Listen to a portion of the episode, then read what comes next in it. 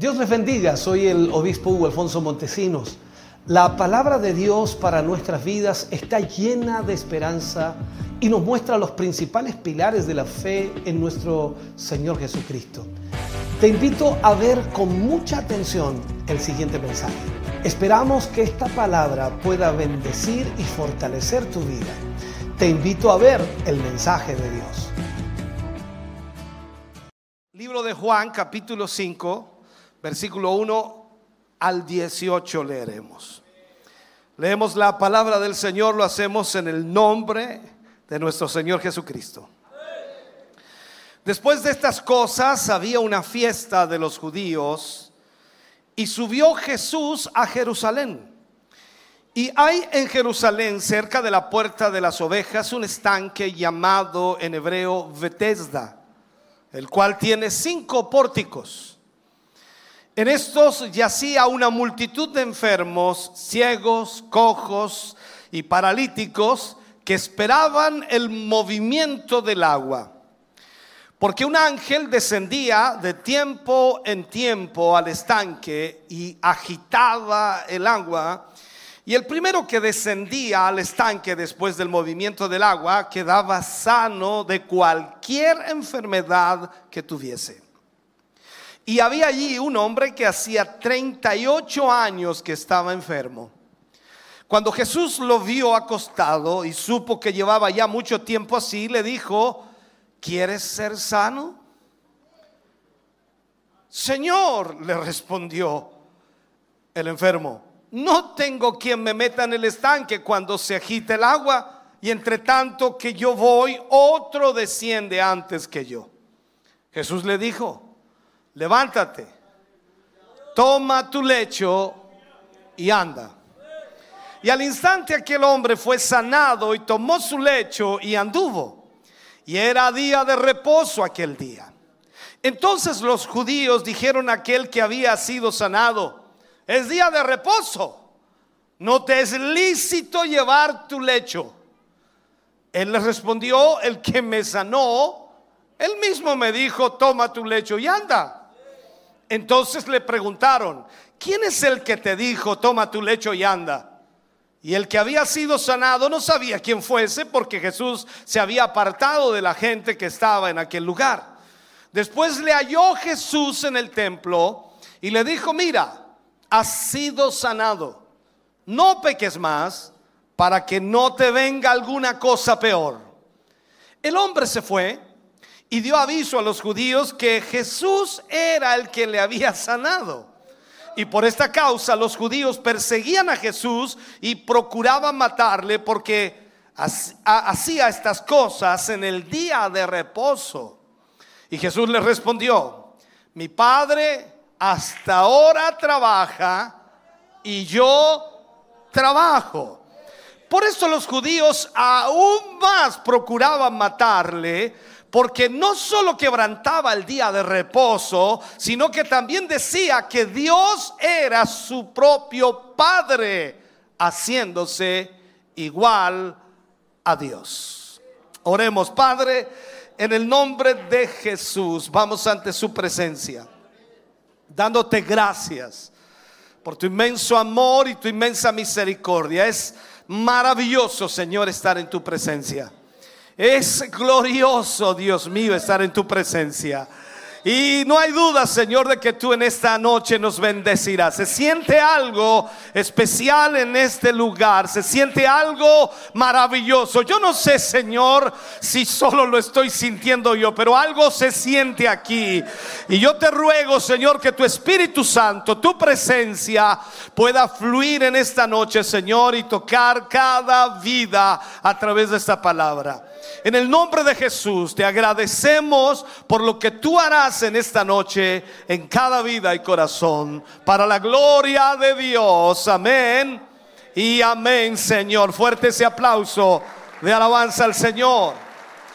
Aleluya.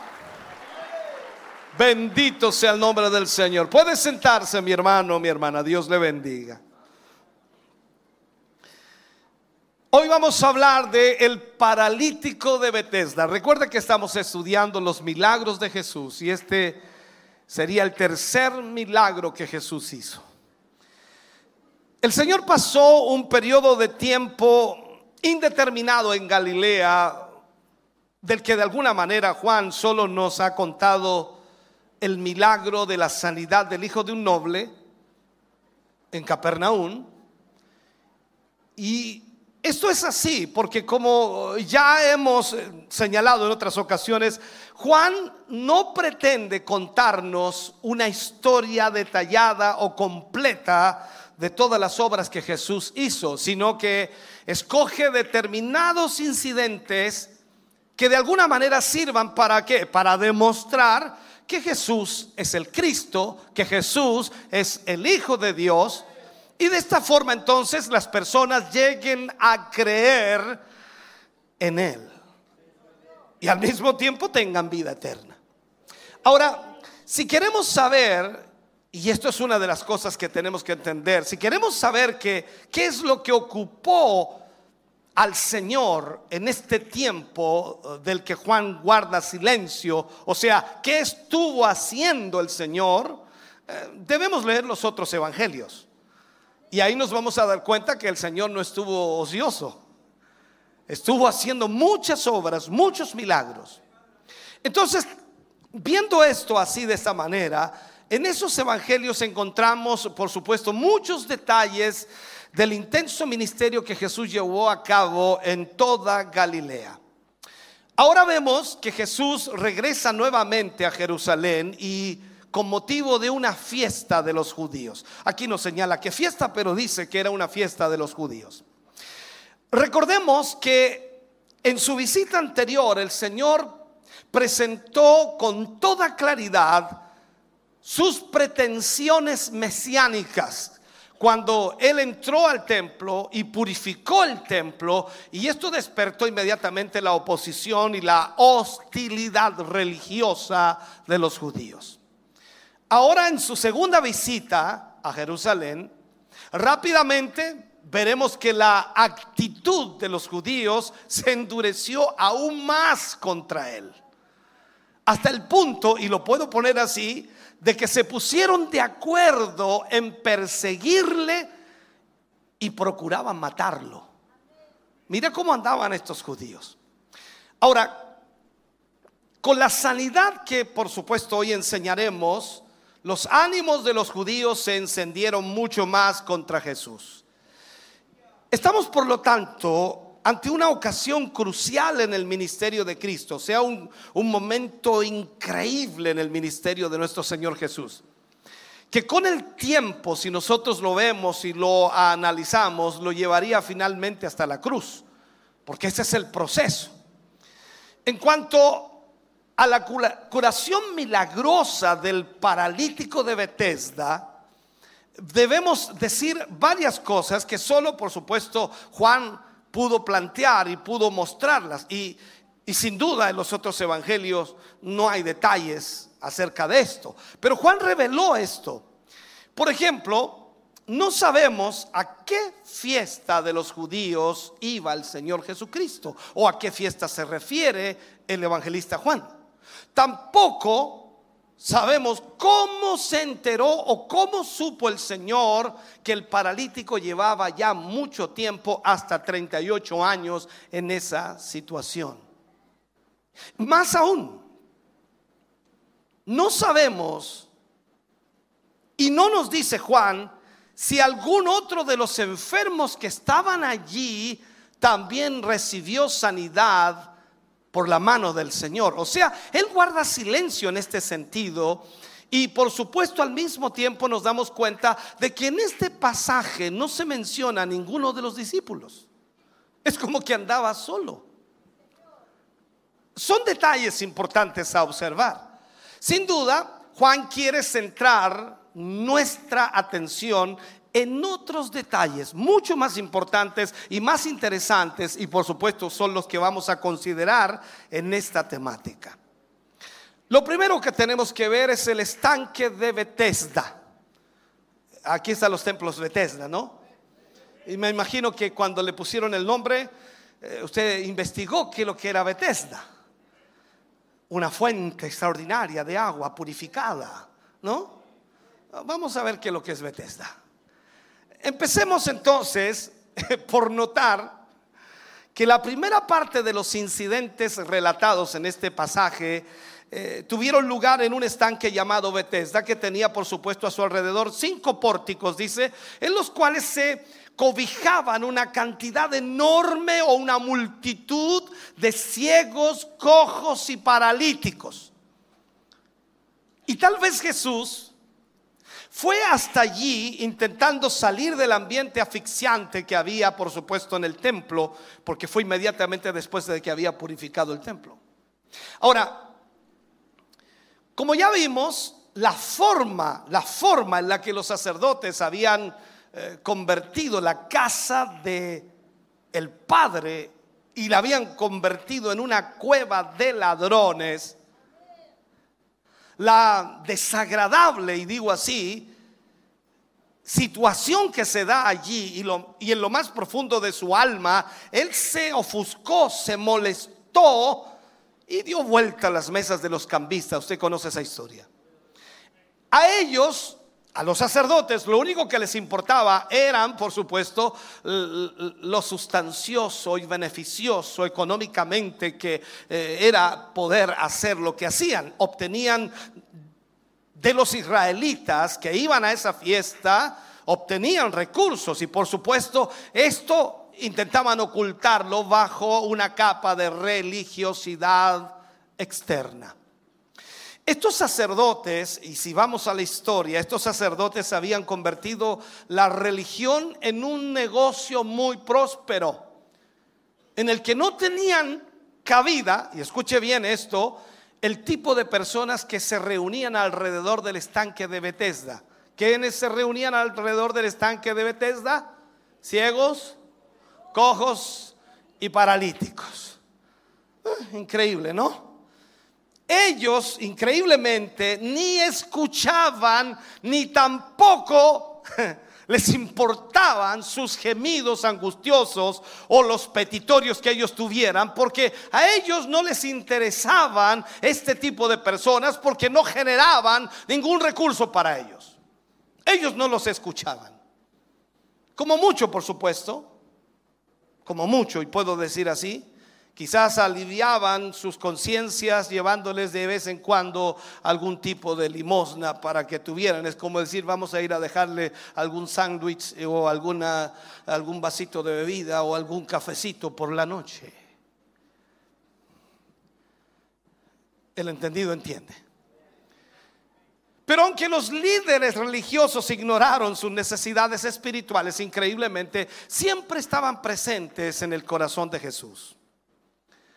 Recuerde usted que Jesús siempre se preocupó por ellos. Así que el Señor, ¿qué es lo que hizo? Se apartó del templo para interesarse por aquella multitud de enfermos.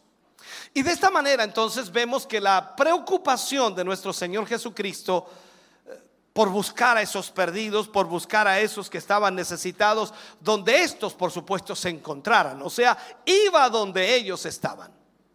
Si ellos no tenían acceso al templo, el Señor entonces iría a buscarlos allí donde estuvieran. No había otra manera de llevar salvación, no había otra forma de llevar la salvación a esa multitud que sufría abandonada espiritualmente de la clase religiosa. El estanque de Bethesda debe haber sido un lugar muy bello. Pero si observamos con mucho cuidado, por supuesto, y ampliamos nuestra mirada a los sectores cercanos que rodeaban el estanque de Bethesda, veremos tal vez eh, ciertas situaciones que no son muy decorosas. Incluso veríamos a cientos de personas cerca del estanque de Bethesda a la expectativa de algo, a la expectativa de algo. Aquel lugar en realidad que parecía parecía tan hermoso, cambia cuando nos acercamos, por supuesto, porque nos damos cuenta inmediatamente de que allí hay seres humanos que sufren y se quejan. Que habían allí ciegos, cojos y paralíticos.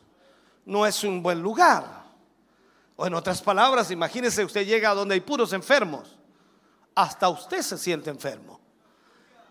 Entonces aquí vemos que en este sentido ellos se lamentaban constantemente por su dolor y sus limitaciones.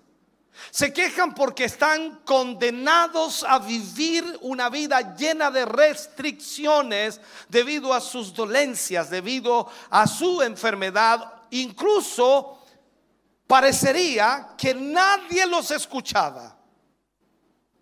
Aún sus propios amigos y familiares han llegado a acostumbrarse a la situación de tal manera que la repetición visual, tanto ver a sus eh, familiares enfermos, de tal manera que esa repetición visual les ha cauterizado los sentimientos y ya no sienten el dolor de su familiar. Pero ese día pasó algo que nunca antes había sucedido en la historia del, del, estanque de Bethesda.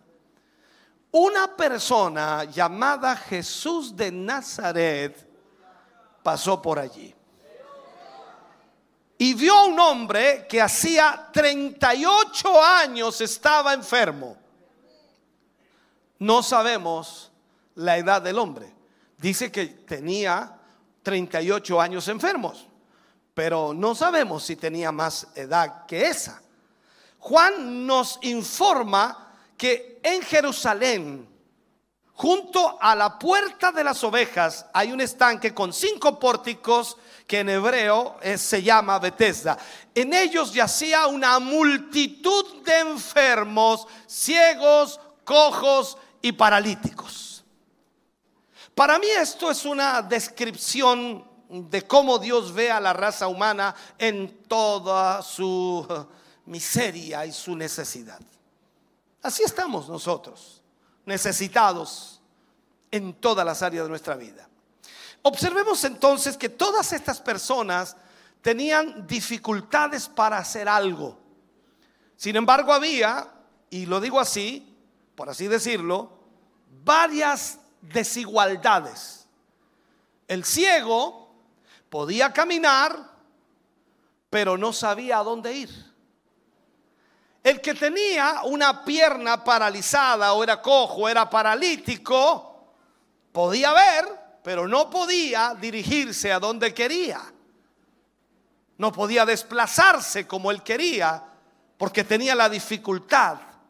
Y más aún, si vamos viendo detalles en ese sentido, ¿cuántos más enfermos habían allí que sufrían por su problema. Las escrituras entonces ahora nos presentan al hijo al hijo del hombre llamado Jesús de Nazaret. Aquel que está interesado en los que no pueden caminar, los que no pueden ver, los que no pueden hacer ciertas cosas. Y la Biblia nos dice que el hombre estaba enfermo. La palabra en griego es astenia, con una H entre la T y la E, astenia, que es la misma que se utiliza, por supuesto, con la relación al Mesías. Cuando vamos al libro de Mateo capítulo 8 versículo 17 dice para que se cumpliese lo dicho por el profeta Isaías cuando dijo, el mismo tomó nuestras enfermedades y llevó nuestros dolores o dolencias. Entonces, el versículo 6 nos dice, cuando Jesús lo vio tendido y supo que ya había pasado tanto tiempo así, le preguntó, ¿quieres ser sano? Mira la pregunta que le hizo. ¿Quieres ser sano? ¿Sabe? Es relevante que eh, eh, el hecho de que Jesucristo vea a un hombre que está en una situación miserable,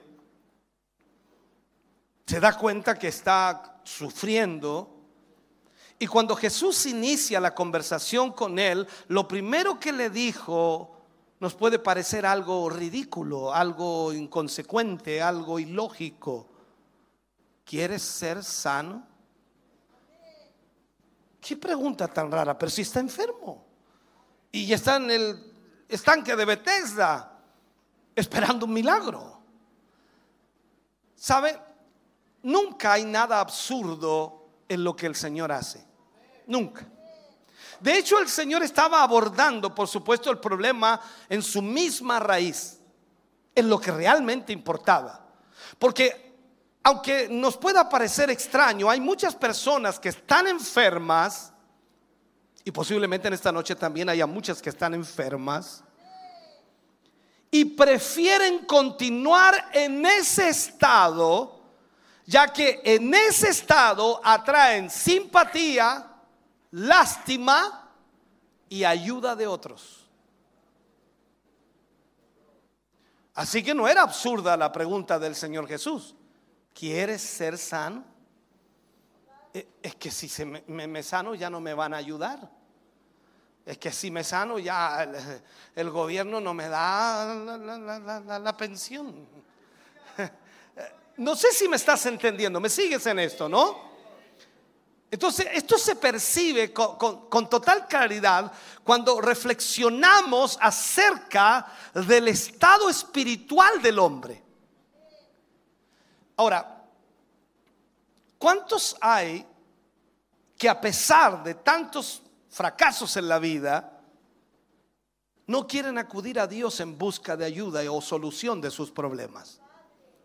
Viven sin poder escapar de su dilema personal, viven sin poder salir de su conflicto o de los problemas o del vicio de su alma y sin embargo se niegan a ser sanados, libertados moral y espiritualmente. Posiblemente usted está aquí en esta noche y viene al culto, pero viene por venir. Éjale, pastor, ¿eh? ¿cómo es eso? Sí, vino por venir. Es que había que venir. No sé a qué vine, pero vine. Aquí estoy. No sé para qué vine. Viniste para que Dios te hablara. Mucha gente se niega a salir de su estado. A pesar de que se sienten totalmente insatisfechos en su situación, eh, prefieren resignarse como como una excusa para no hacer nada y así seguir viviendo de la misma manera que les causan sus problemas. O sea, quieren seguir viviendo en el mismo sistema de siempre. Entonces, ¿por qué el Señor Jesús se dirige a este hombre de entre todos los demás? No lo sabemos. Juan lo detalla de esa manera, que fue a uno solo. Eso es lo que detalla Juan. No sabemos si hubieron más en este proceso, no sabemos si el Señor sanó a más, no lo sabemos, pero aparentemente por la reacción luego de los eh, religiosos parece que fue solo uno. Imagínate, dice que estaba allí lleno de ciegos, cojos, paralíticos, o sea, y fue a uno solo. Yo no sé a quién el Señor va a sanar hoy día. Y capaz que de todos estos sane a uno solo. Entonces veamos esto. Quizás el Señor Jesús sobró en este hombre porque era el que llevaba más tiempo enfermo. Y la pregunta que le hace es, ¿quieres ser sano? ¿Y qué pregunta, no? ¿Se acuerda usted cuando le hace la pregunta al ciego Bartimeo y le dice, ¿qué le dice el, el Señor? ¿Qué quieres que te haga? El hombre era ciego. Pero el hombre pudo haber tenido un montón de peticiones, un montón de necesidades, aparte de su ceguera, porque seamos muy honestos, ¿qué pasaría si el Señor le pregunta a usted en esta noche, ¿qué quieres que te haga? Y usted dice, aunque no vengo preparado, y saca un tremendo listado de cosas. Y aquí vemos que la pregunta que le hace al ciego Bartimeo es directa. ¿Qué quieres que te haga? Y él responde que recobre la vista. Aquí vemos que es grande la misericordia del Señor Jesús y vio a este hombre paralítico con su dolor y con su desesperación Y aquí nos damos cuenta entonces que el Señor siempre nos ve a nosotros en la realidad de nuestra existencia. Él sabe perfectamente cómo tú estás, cómo te sientes, qué es lo que te duele, qué es lo que te aflige, qué es lo que te aproblema. El Señor sabe perfectamente lo que te aqueja. Así que no preguntes, ¿sabrá el Señor? Sabe. Perfectamente lo sabe. Entonces yo creo que Jesús de Nazaret lo eligió a él, y estoy poniendo una suposición, lo eligió a él, ¿por qué? Por así decirlo, sabía que no podía soportar más esa enfermedad. Llevaba 38 años así. O sea, este hombre estaba cerca de darse por vencido. 38 años. Yo no sé cuánto carga usted con su dolencia, enfermedad, problema, conflicto. ¿Cuánto tiempo lleva? Algunos llevan una semana y dicen, no doy más, no doy más. Este llevaba 38 años. Lleva un año y yo no doy más. Y llevaba 38 años. Este hombre tenía la esperanza de que algo pudiera suceder. Por eso, por eso estaba en aquel lugar. Aunque la posibilidad que él fuera el que fuera beneficiado era poquísima, pero aún así tenía esperanza. Entonces cuando el Señor Jesús lo ve,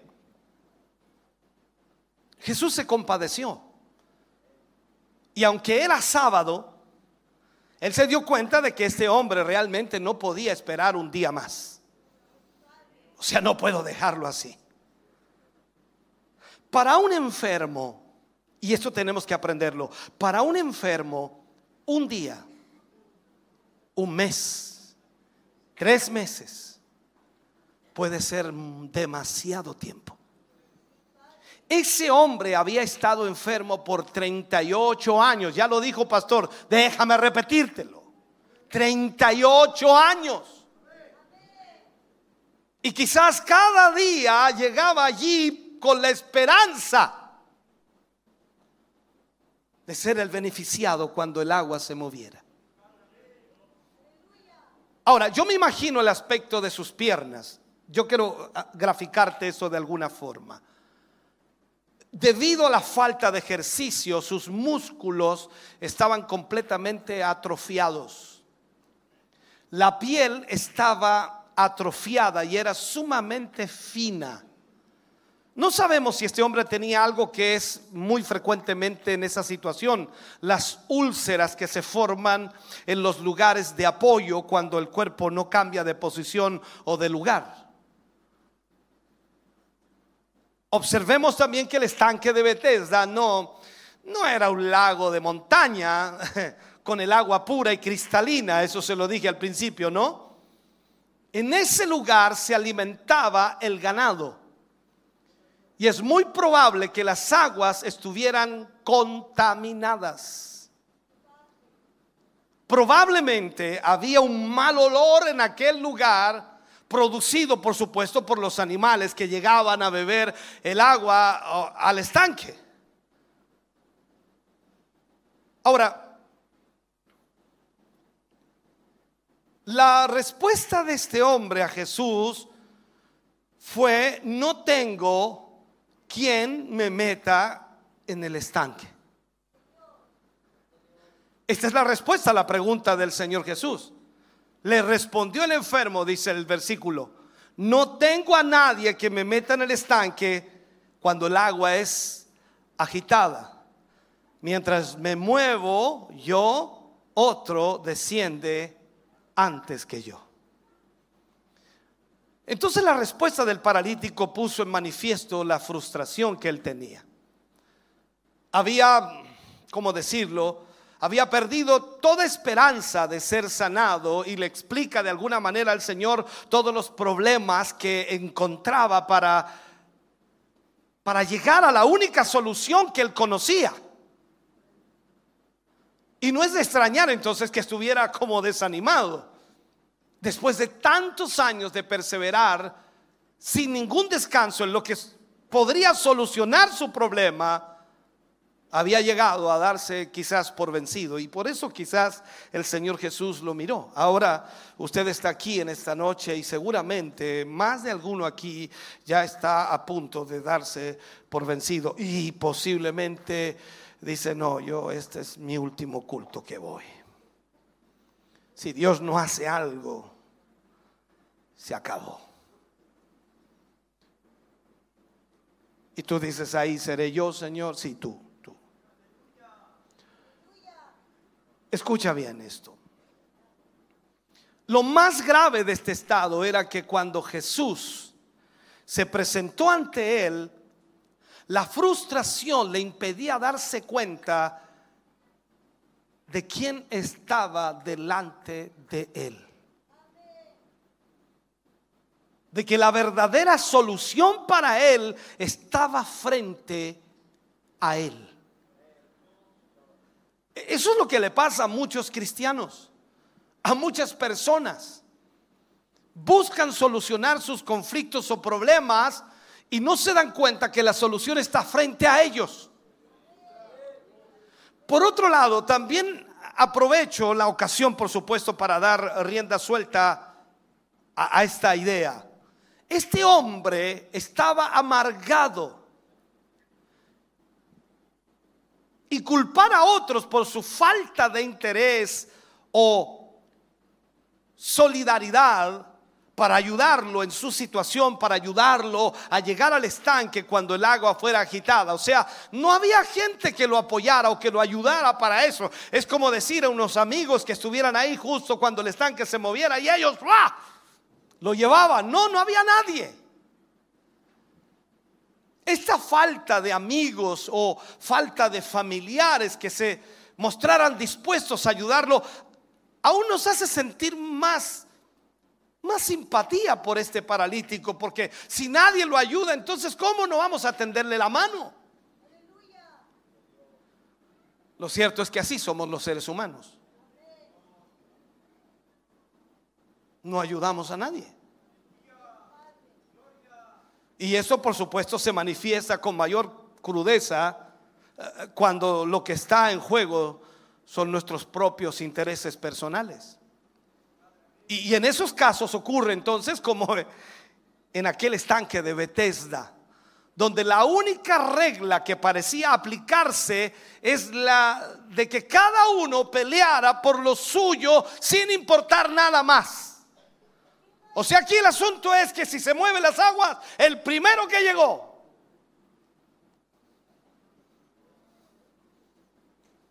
No sé si entiendes eso. En realidad, tal como aquí se nos presenta este hombre, podemos decir que, que es un símbolo de la impotencia espiritual de todos los hombres. Porque lo reconozcamos o no, todos nosotros somos totalmente incapaces de ayudarnos a nosotros mismos para cambiar esas graves consecuencias que el pecado ha traído sobre nosotros. Somos incapaces de hacerlo. Por eso el único que puede perdonar pecados se llama Jesucristo. El único que puede limpiarte de tus pecados es Jesucristo. El único que puede lavarte la sangre preciosa es Jesucristo.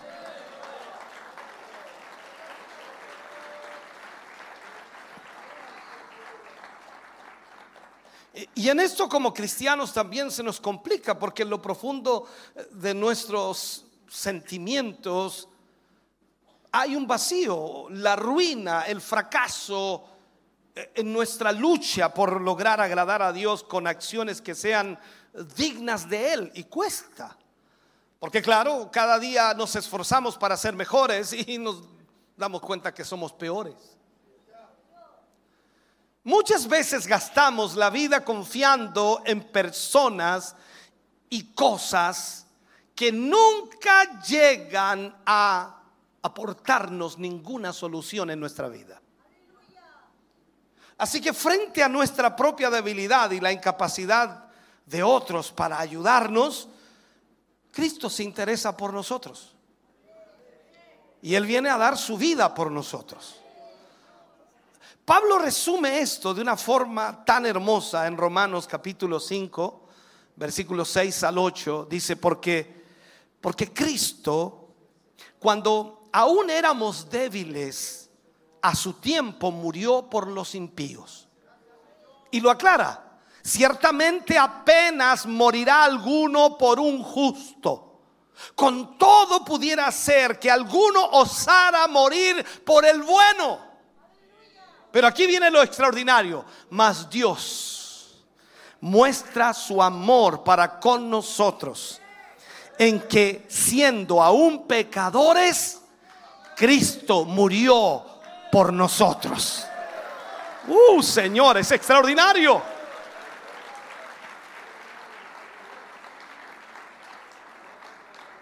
O sea, entonces es importante que nosotros apreciemos que el Señor Jesús mostró su compasión, mostró su amor, que es fácilmente percibida por lo que Él hizo en la cruz del Calvario. Y también es percibida por la gente, como en el caso de Lázaro. Usted recuerda la historia de Lázaro. Cuando Jesús estuvo frente a la tumba de Lázaro, su amigo, dice que él estaba conmovido profundamente y lloró. Estamos hablando de Jesús. Él lloró por su amigo. Eh, pensemos eh, por un momento en el creador de los cielos y la tierra. Él, creó absolutamente todo, todo, absolutamente todo. Dice que por medio de Él y para Él fueron creadas todas las cosas. Y Él llora amargamente por la pérdida de su amigo. Parecería que Jesús quiere que este o de este hombre que está junto al estanque de Bethesda, quiere una confesión clara y que sea terminante en cuanto a su necesidad. O sea, cuando Jesús le hace la pregunta a este hombre, quería escuchar realmente lo que quería. ¿Sabe? En muchos otros milagros hemos visto que mm, la respuesta es corta práctica. Pero sin duda aquí fue mucho más larga. En el caso de Bartimeo, lo que estábamos viendo hace rato atrás, cuando le pregunta al ciego, ¿qué quieres que te haga? Este respondió muy, una frase muy corta y le dice, Señor, que, que yo recobre la vista. Ok, pero el paralítico da una respuesta larga. ¿Cuál fue la respuesta de él? No tengo a nadie que me meta en el estanque cuando el agua es agitada. Y mientras me muevo yo, otro desciende antes que yo.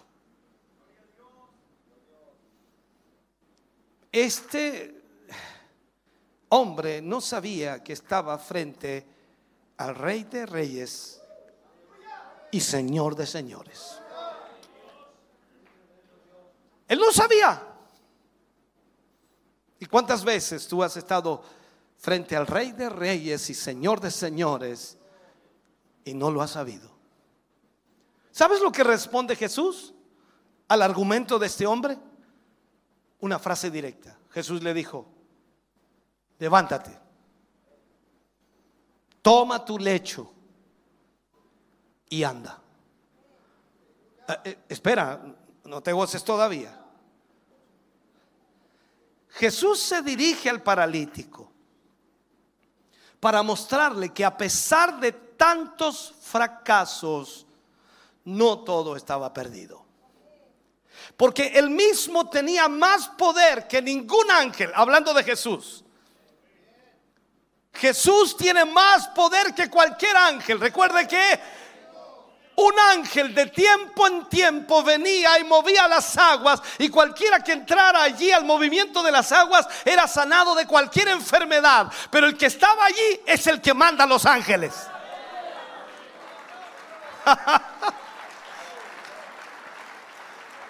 Así que Jesús tenía más poder que cualquier ángel o que cualquier agua milagrosa.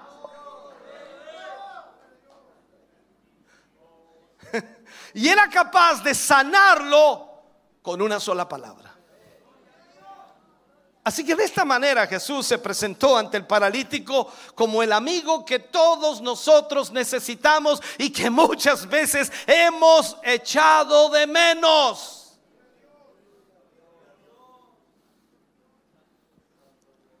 Él siempre se ha interesado por nuestros problemas, hasta el punto de hacerlos suyos. Si no tienes que ver, ¿por qué fue a la cruz? ¿Por su culpa? ¿Por sus pecados? ¿Por su maldad? Él fue a la cruz por mi pecado, por mi maldad, por mi transgresión. Él fue a la cruz para morir y tomar mi lugar. Yo merecía, usted merecía estar en esa cruz, pero Él dijo, yo ocupo tu lugar, yo pago el precio.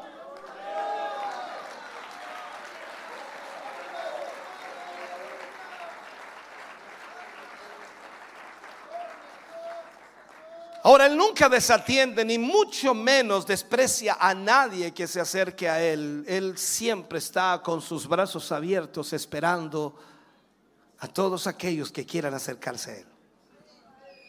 Ahora bien, es probable que cuando el inválido, el paralítico, vio que Jesús se interesaba en él, eh, pareciera que pensó que ese forastero estaría dispuesto a llevarlo al estanque cuando se moviera el agua. Escúchame. vuelvo a tratar de marcarte. Siempre nosotros cuando estamos en problemas, nosotros vemos la solución de una manera. Estás enfermo, tú ves la sanidad de alguna manera, tú ves la solución de ese problema de alguna manera. Y cuando el Señor te dice, aquí estoy, hijo mío, dice, Señor, qué bueno que vino, vamos ahora, solucionemos el problema como yo lo tenía previsto. ¿Me sigues? Pero qué sorpresa recibió este hombre cuando el médico celestial, Jesús el sanador, sin necesidad del estanque o de una intervención angelical, le dirigió aquellas palabras inolvidables que por supuesto le devolvieron la sanidad completa e inmediata a este hombre. Aún así el paralítico, por supuesto, tenía que hacer algo para ser sanado. Y eso es lo que siempre nosotros creemos que no tenemos que hacer nada. No, no, no, no, no, no, no, no. El paralítico tenía que hacer algo. Básicamente tenía que confiar en Jesús. ¿Cuántos confían en Jesús aquí? Wow, caramba. Este paralítico tenía que confiar en Jesús. Fijémonos que en una sola frase el Señor le mandó tres cosas que eran completamente imposibles para un paralítico. ¿Qué le dijo? Disculpen.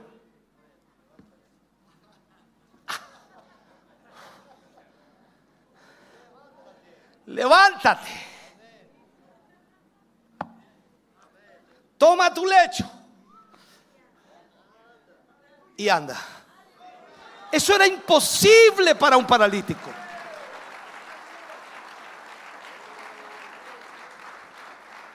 Ahora piensa esto. ¿Haría caso él a un forastero que ni conocía? Era un desconocido para él. Nosotros leemos la Biblia y nosotros sabemos, antes de que lo sane, que era Jesús. Él no tenía idea. Eh, tú a veces estás ahí y alguien te habla y tú no tienes idea quién es. Y posiblemente sea Jesús a través de alguien. Entonces, para él era un desconocido y lo pretendía sanar de una forma que él no esperaba. Llevo 38 años aquí, imagínate la mente de este paralítico, 38 años aquí esperando que eh, el agua se mueva en el estanque y yo llegar primero para poder sanar, pero no he podido. Se han sanado muchos, pero yo no he podido. Y este hombre me dice que yo me, me, ponga de pie. O sea, es un desafío para un hombre que, que acababa de confesar su completa incapacidad no tengo quien me lleve al estanque.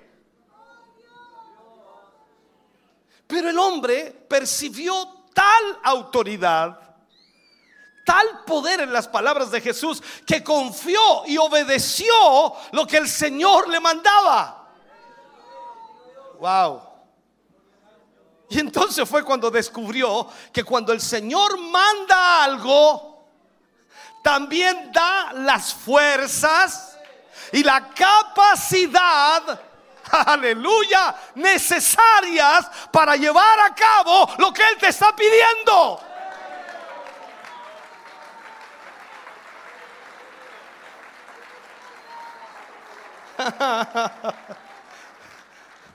Mira lo que dice la Biblia allí. Dice, al instante Aquel, este fue más obediente que muchos de nosotros.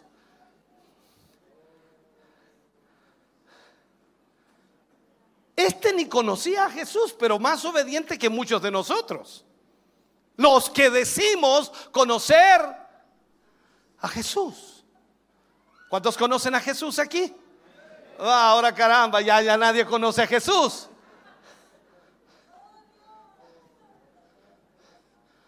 O sea, este hombre que no conocía a Jesús, que para él era un forastero, que para él era una persona totalmente desconocida, nunca había visto a Jesús hacer un milagro siquiera para creer en él.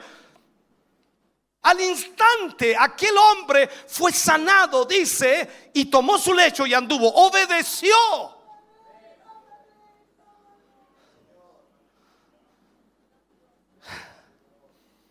O sea, aquí es donde se resalta, por supuesto, el carácter completo y repentino de la curación. Así son los milagros.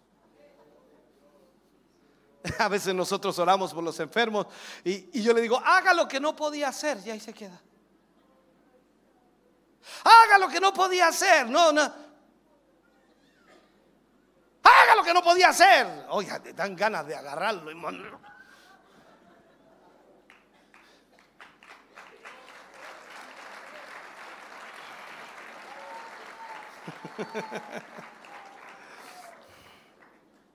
Ahora, entendamos esto físicamente. Al levantarse este paralítico implicaba que todo el peso de su cuerpo iba a ser puesto sobre esas mismas piernas que llevaban 38 años sin fuerza ni energía, ni nunca se habían movido, débiles los músculos habían estado completamente atrofiados por 38 años. Impresionante. Y encontramos otra situación, otra arista aquí. Cuando empezamos a revisar, dice que era día de reposo aquel día. Entonces la historia no terminó allí. El milagro ocurrió, el hombre fue sanado, el hombre se levantó, agarró su, su lecho y caminó. Pero la historia no termina allí. Esto marcó el comienzo de una larga controversia entre Jesús y los judíos, los religiosos, porque aunque pudieron pensar que un milagro de sanidad tan extraordinario como este provocaría la alegría en todos los que llegaran a conocerlo, el hecho es que no fue así. En vez de alegrarse, gozarse por el milagro que ocurrió, no fue así. Y yo también conozco gente que cuando de pronto alguien recibe un milagro se enojan. Se enojan los otros. Entonces los judíos no tardaron en aparecer en escena para criticar lo que Jesús había hecho. Desde su punto de vista, hablo de los judíos, el poder y la misericordia manifestados por el Señor al sanar completamente a aquel hombre no tenía importancia alguna para ellos. No era importante. Para ellos todo, todo, todo esto podía ser ignorado, porque lo único que les parecía importante que según su interpretación de la ley se había quebrantado el día de reposo. O sea, ni se preocupaban de la sanidad, sino que no podían levantar su lecho en día de reposo. Oiga, si en este tiempo también tenemos fariseos, hermano. Ni voy a hablar de ellos porque el tema no es de ellos. Y la pregunta que nos hacemos es, ¿qué había de malo en lo que Jesús hizo? A nosotros, por supuesto, la actitud de los fariseos y de los judíos nos parece totalmente, no sé, incomprensible, es, ilógica. Pero intentemos entender su razonamiento, tratemos de entender el por qué. La ley de Dios mandaba reposar en el día séptimo, el día sábado, de acuerdo al calendario judío. Y ellos interpretaban con esto que no se debía realizar ningún trabajo. Por lo tanto, cuando vieron al, al paralítico sanado, estaba llevando su lecho. Su catre, su cama, que no era un catre, pero ya para que usted lo entienda. Y consideraron entonces que estaba realizando un trabajo. Y de esta manera quebrantaba el mandamiento divino.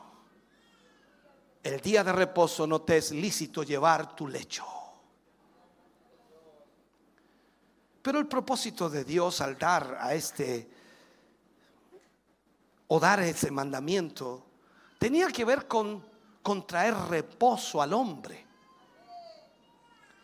Así que aunque tal vez Jesús sanó al paralítico en el día de reposo porque quizá no iba a haber otra ocasión, recuerde usted lo que le grafiqué al principio, que posiblemente este hombre ya estaba en las últimas y se iba a dar por vencido y justo llega el Señor ahí, siempre llega tiempo, qué bueno es el Señor.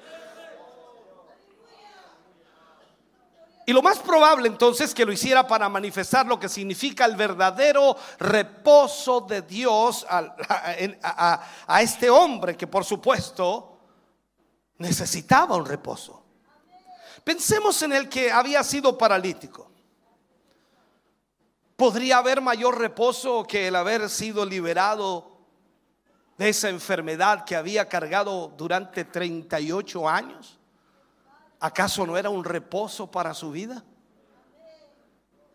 Eh, sin duda que aquel hombre disfrutaba por primera vez en muchos años de un día de reposo en condiciones. Extraordinario para él. Sin embargo, los judíos no podían entender, no podían comprender esto, porque lo único que les preocupaba era el cumplimiento externo de la ley.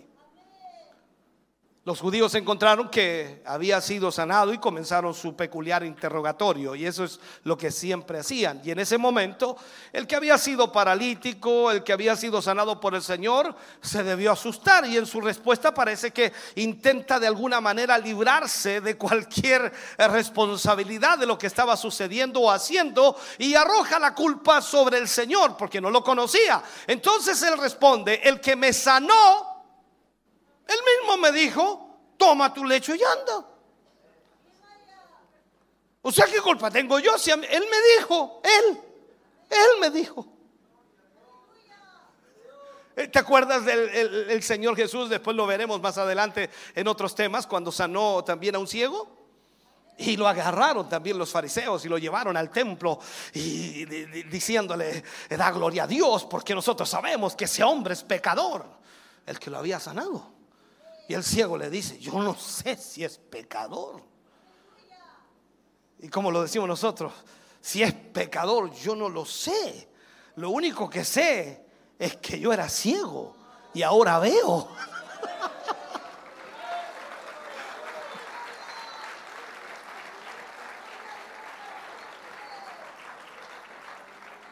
Ahora, independientemente de lo que estuviera pasando por su mente en esos momentos, la respuesta que, que él dio a los judíos ponía en evidencia que Jesús actuaba con, con un poder sobrenatural que ellos, por supuesto, no tenían. Porque, ¿qué judío? ¿Cuál de ellos podía decirle a un paralítico, levántate, toma tu lecho y anda? Entonces cuando tú escuches a alguien por ahí criticar algo de alguna sanidad, un milagro, y tú dile, sí, ¿tú eh, ¿a cuánto, cuánto te ha usado el Señor para sanar? ¿Cómo está el haber de las sanidades que tú has hecho? Porque siempre van a haber críticos. Ah, eso, eso, de la noche de milagro es un fraude.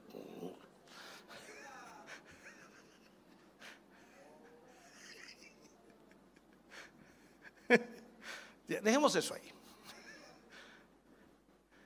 Entonces, este hecho a los judíos no les interesaba, o sea, no les interesó el milagro. Así que en lugar de preguntar quién, quién lo había sanado, solo se interesaron por saber quién le había mandado llevar su lecho. Mire la tontera. Es como, no sé cómo decirlo. Usted llega en silla, de ruedas, aquí el Señor lo sana y después se lleva su silla. ¿A quién lo mandó a llevar su silla así? Usted tiene que ir sentado en la silla.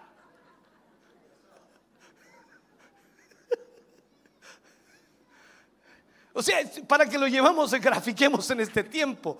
Entonces es curioso, hermano querido, que el paralítico no, no pudo explicar quién era el que lo había sanado y parece que antes de, su sanidad, por supuesto, no conocía que era Jesús y después no debió tomarse mucho interés en averiguar algo más acerca del benefactor, porque se gozó tanto. Y seguramente no habría tenido muchas dificultades en encontrar a alguien que le informara quizás acerca de él, puesto que en sus señales habían llegado a ser bien conocidas en Jerusalén. Entonces seguramente si él hubiera averiguado, Alguien le hubiera contado quién lo había sanado. El hecho de que el paralítico no supiera todavía quién era Jesús pone también en evidencia que había un asunto pendiente. Y como sabemos, y debemos entender esto, que el Señor no deja las cosas a media, nunca las deja a media, me encanta, siempre termina el trabajo.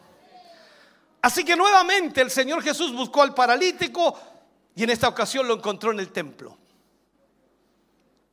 Y notemos que nuevamente fue el Señor quien buscó al que había sido paralítico.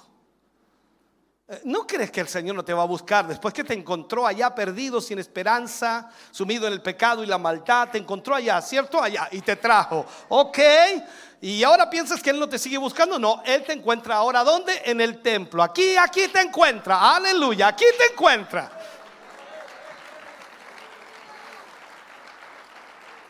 Ahora, el propósito del Señor Jesús en esta ocasión no era otro que el de tratar con el asunto aún más importante que es el de la sanidad física. Mucho más importante que eso es la sanidad espiritual.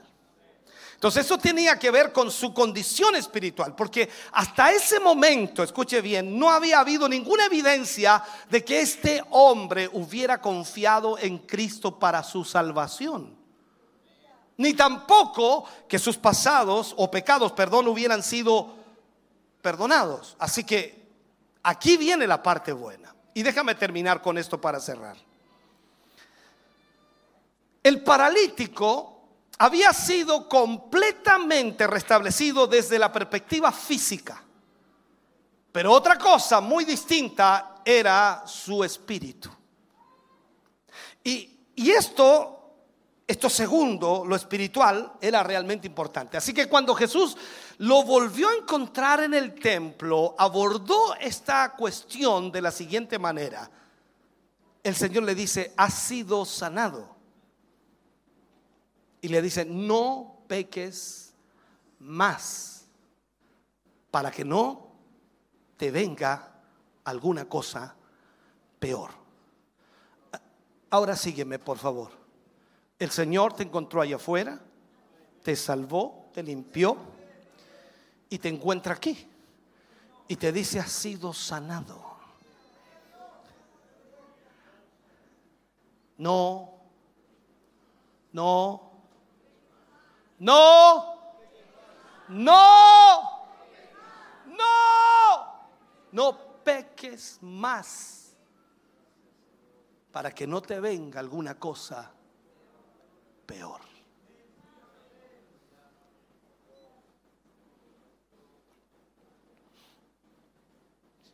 Es indudable, hermano querido, que el Señor quería que aquel hombre comprendiese que el pecado tiene consecuencias mucho más terribles que una dolencia física o una imposibilidad física.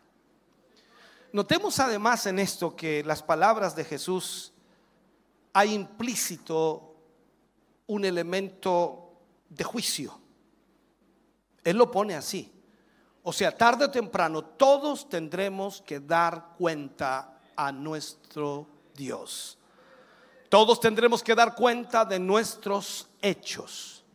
De acuerdo a Hebreos 9:27 dice de la manera que está establecido para los hombres, y digo también mujeres, que mueran una sola vez y después de esto el juicio.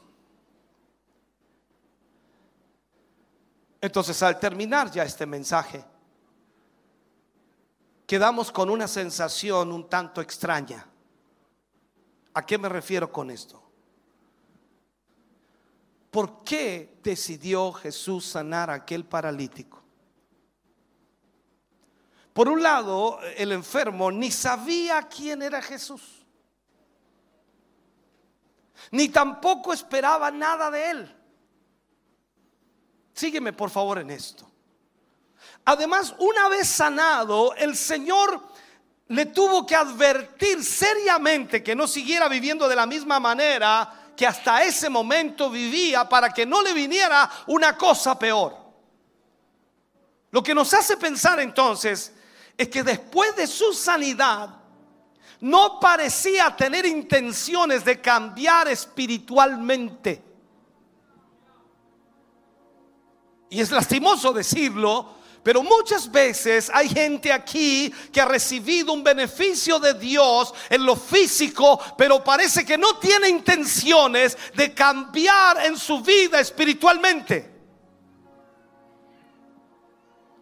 Entonces veamos aquí la actitud que adoptó en su trato con los judíos. Solo provocó problemas para Jesús. Porque ese hombre no pretendía cambiar. Ante todo esto nos preguntamos entonces, ¿por qué el Señor lo sanó? ¿Qué vio en él? Y la respuesta es, realmente lo que movió a Jesús no fue lo que vio en ese paralítico, sino el propio carácter de Jesús. El Señor es muy misericordioso y compasivo. Así que no pienses que Él vendrá a ti porque encuentra algo para hacer algo en ti. No, no es lo que va a ver en ti. Si Él hace algo en ti o ha hecho algo en ti, ha sido únicamente por su misericordia y por su compasión. Esta es la razón por la que fue a la cruz. Para morir también por nosotros. Por misericordia. Por compasión. Cada uno de nosotros hoy necesitamos entender esta verdad.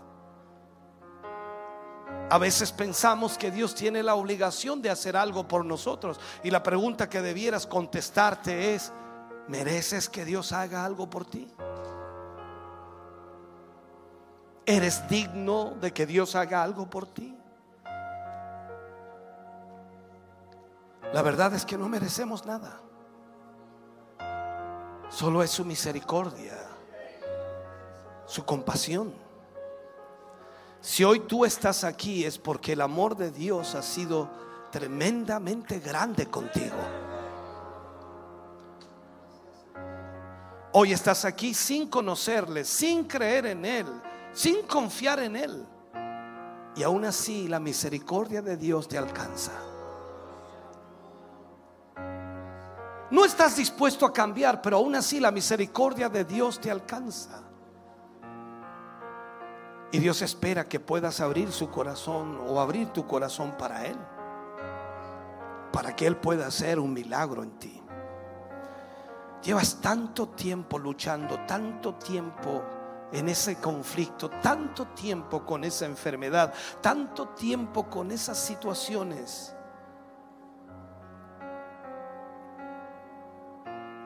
Y tú estás esperando que el agua se mueva, que el ángel aparezca. Y en esta noche el Señor Jesús está aquí.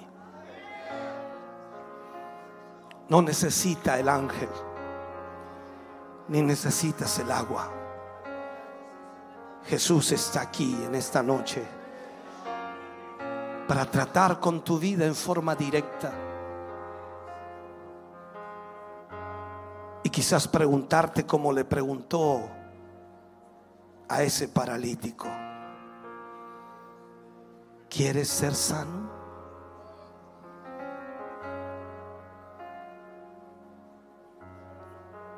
¿Quieres salir de ese conflicto? ¿Quieres salir de ese problema?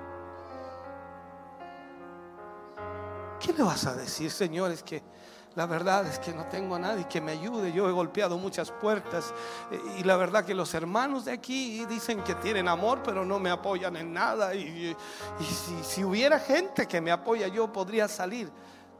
Te acaba de preguntar el Señor, ¿quieres ser sano? ¿Quieres salir de ese conflicto?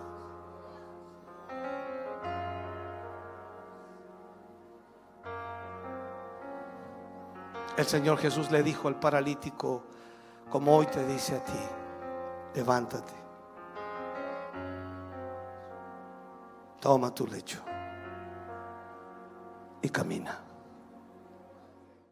Estamos contentos de que hayas visto y escuchado este mensaje.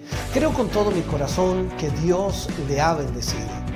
Quiero invitarles a suscribirse a mis redes sociales, donde tenemos contenido que le ayudará a alimentar su vida espiritual.